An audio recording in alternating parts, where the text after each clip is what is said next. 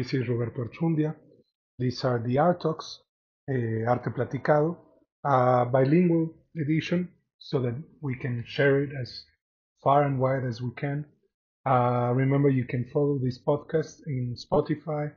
Uh, you can also follow it in Apple Podcasts. There's also Google and uh, many other ways. And at the same time, you can also, if you like to get to know my work, uh, uh, you can follow me in the Instagram account A R T R A P R O B E R T O Art Rap Roberto. And um, these art talks mainly, for the time being, mainly dedicated to the birth of modern art and how it was uh, developed and established in the psyche, in the imagination of most artists, and at the same time, how it uh, came to be a driving force of uh, society itself. Uh, though we could say that modern art has been um, taking its first steps by the end of the 19th century, we should acknowledge that the first 20 to 30 years of the century, of the 20th century, became fundamental for the development of what we understand as modern art, and even, or you could you could even say, what we understand as art today, since uh, what they were able to do was a step away from the past, from tradition, etc. And they did it with the avant-garde attitudes. Especially some of these avant-gardes became uh, very famous, very celebrated, because um, they were able to push forward ideas that became um, the basis of any of the movements that were to come during the, the 20th century. Now, there's a period uh, we've been talking about in which uh, avant-gardes are understood as heroic avant-gardes. That is, these avant-gardes aim to change society, to change human being, to contribute, to redefine, and uh, to, to build a modern reality by using things which um, most people would be um, not only scared, but at least less willing to use, even to the development of themselves. That is, for example, uh, understanding the say, themselves uh, through psychology or understanding themselves as individuals. So one of the things that is happening is that these innov- innovative forces that are coming down with um, with modern art, uh, you cannot necessarily uh, step away from the reality or the fact that most of the avant-gardes were built uh, on very youthful ideas. These guys were very young. Um, by by the by the period in which we are talking about, young people were meant to be adults. That is, they were meant to be immediately involved in reality with the rules and uh, the expectations you have on adults. But the 20th century was uh, the actual birth of the period we understand and understand as uh, childhood, when, uh, for example, in Germany, they invented kindergarten, garden, and little kids were meant to be educated as a, specific sector of society. Once again, with uh, teenagers, a, pro, a byproduct of the Second World, after the Second World War, because young people were meant to be adults until the end of the Second World War, when they were meant to have a special period in which they would still be understood not as adults but as teens, and therefore uh, young people and uh, much more than young people themselves, but consumer uh, society products for them, services for them, started to happen by the 1950s and 60s. So we can say that the youth attitudes, uh, young attitudes, have always been there. We had always taken them as adult attitudes. Therefore, if Picasso was pushing for something when he was 25, 21 years old, he was acknowledged not as a young person with fresh ideas, but as an adult who was uh, actually rebelling, uh, mm, rebelling and facing up with society. Now, uh, Picasso, Braque, and uh, Juan Gris, and Apollinaire, and uh, Max Jacob, while doing these ideas that we understand as Cubism, and facing off with uh, Matisse's um, Fauvism and with Impressionism, with the last uh, sacred members of Impressionism. Remember that during the first 20 years of, the, of the 20th century, We still have uh, Renoir active, Rodin, uh, the great sculptor, is still around. Monet, is still around. So Impressionism has been turning into this academic, uh, very recognized um, field of art.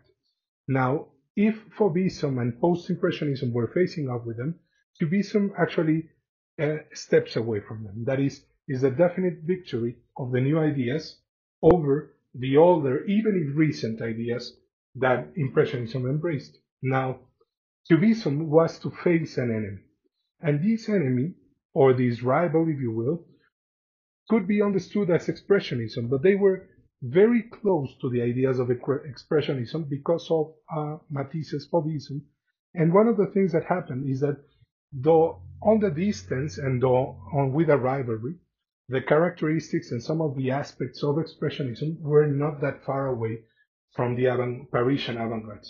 Whereas in the case of a very close rival, that is futurist artists, ideas, um, paintings themselves were defined by the futurists as opposing cubism. So today, talking about uh, futurism, we will probably realize that they wanted to make a name from them for themselves, and one of the ways of doing it was specifically facing off with cubists. That is, their ideas were defined against an artistic movement, the cubists, which embraced poetry and painting and even sculpture, and at the same time, their proposal was not to involve exclusively artists, but to involve everyone, either in art or around art. And this included, for example, that they would affect uh, the, the idea of a show, the idea of a spectacle, the idea of acting, the idea of music, uh, or the fields of music, etc. And one of the things that they were even getting uh, as far as to propose was even thinking of the way you looked as an artist. Now, Futurism, uh, mm, the main names of Futurism, you can mm, review them in, in your computer, you can check who they are.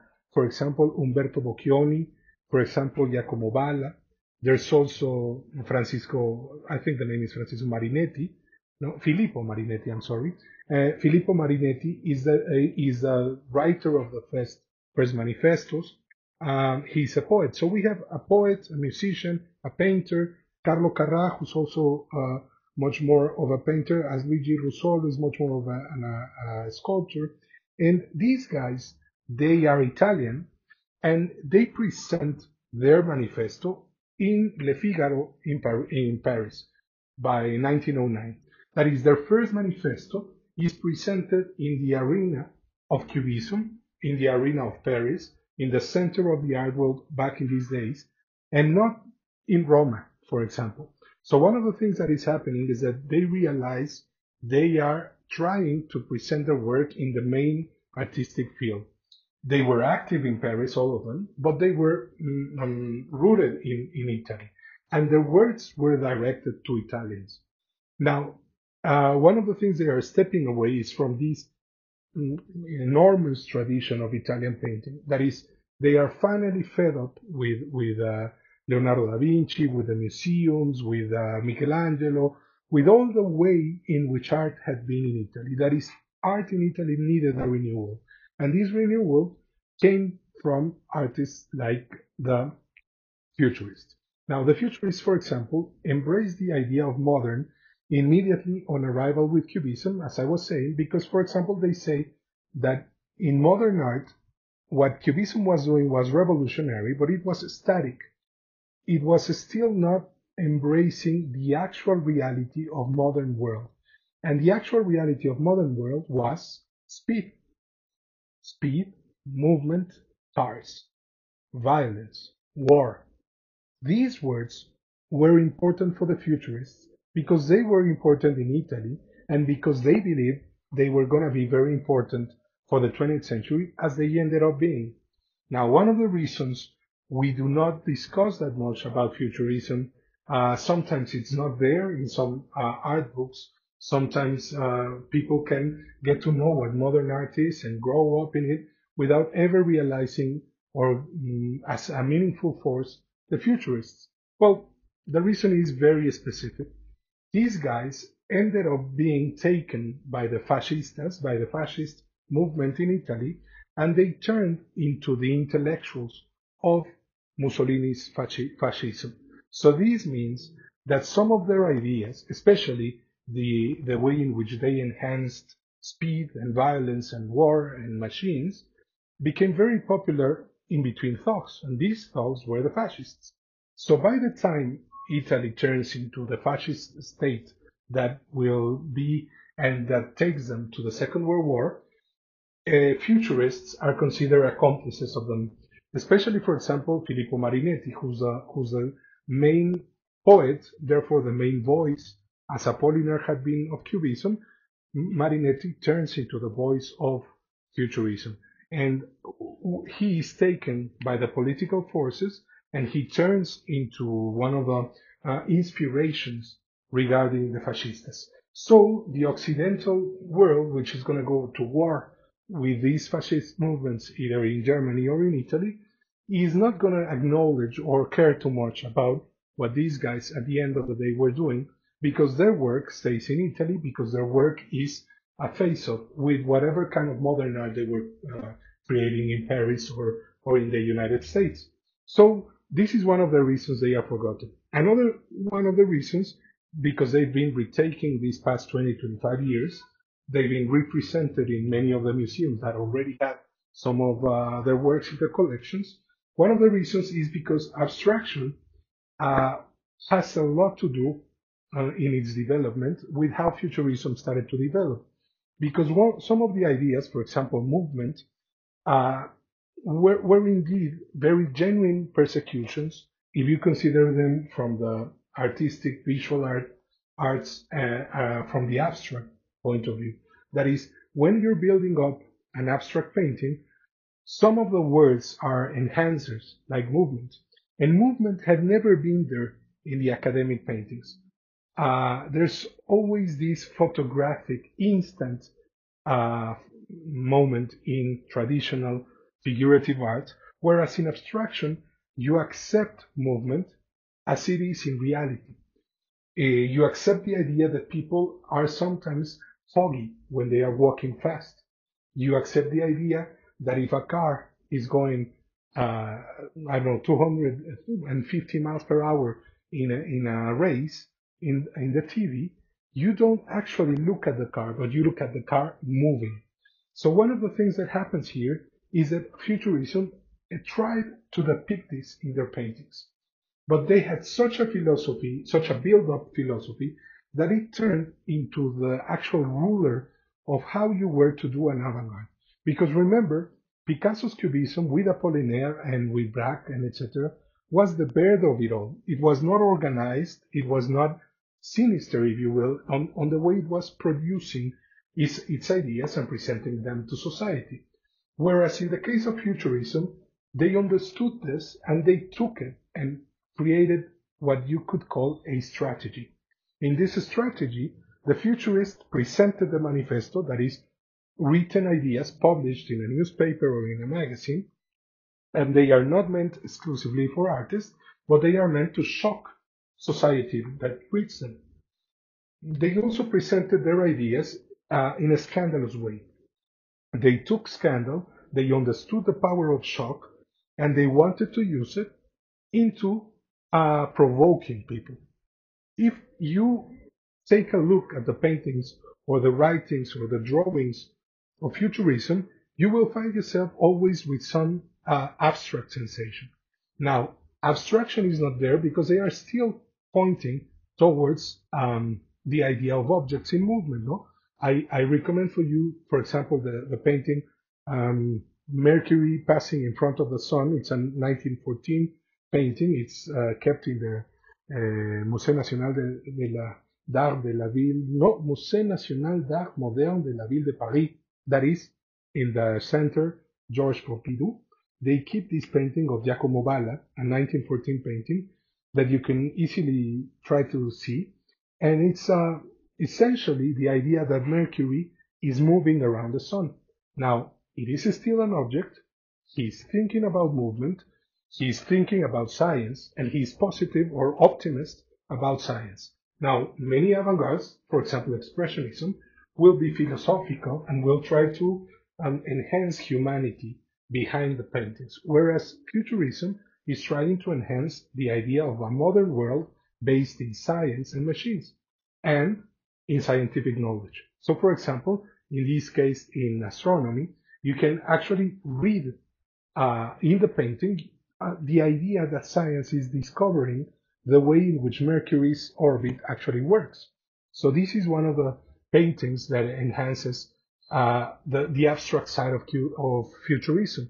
But you can also see the way in which they deal with with the past. No, there's uh, a reflection on once again by Umberto uh, Boccioni. In this case, it's a 1915 painting in which he actually thinks about uh, violence and war as it was depicted in the past, and he tries to draw it and destroy the, the composition in creating a new one that is a modern composition.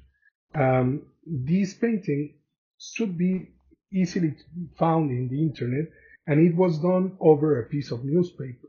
That is, it was affected by Cubism. Cubism used to paint in anything that they could find, sometimes cardboard, sometimes newspapers, and Futurism was already taking the lessons immediately because Cubism was happening only two years before and it was still being built by the time they were painting.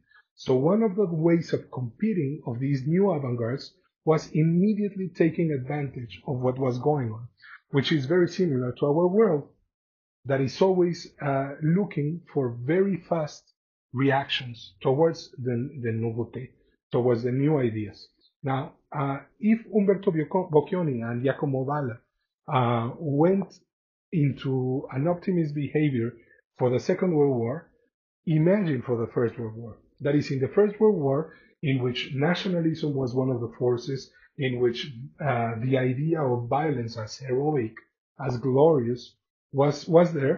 Well, the futurists were immersed in these ideas. No, if if you care to read one of these days some of the manifestos, you will see first that it was not only one manifesto, as we would think because of history, but one of the things is that there's many manifestos. There's about a hundred in some of those manifestos, they, they speak to uh, painters, in others to sculptors, in others to musicians, in others to women, in others to people.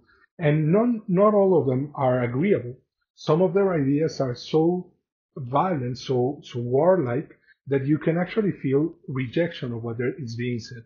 But for example, listen to the first phrase of uh, Futurist Manifesto. You could, for example, find yourself with this book published by Penguin, which is called A Hundred Artist Manifestos from the Futurists to the Stuckists. This is selected by Alex Danchev. That, that book, you could use it to understand the words of artists as we use them ourselves. That is the way we think on them. And the first phrase of the Futurist Manifesto is, is extraordinary. It says, we want to sing about the love of danger, about the use of energy and recklessness as common daily practice. Courage, boldness, and rebellion will be essential elements in our poetry. So, if we are talking of modern art as a, an eternal, of modernity as an internal revolution, then modern art was an eternal revolution. And it was an eternal, constant rebellion.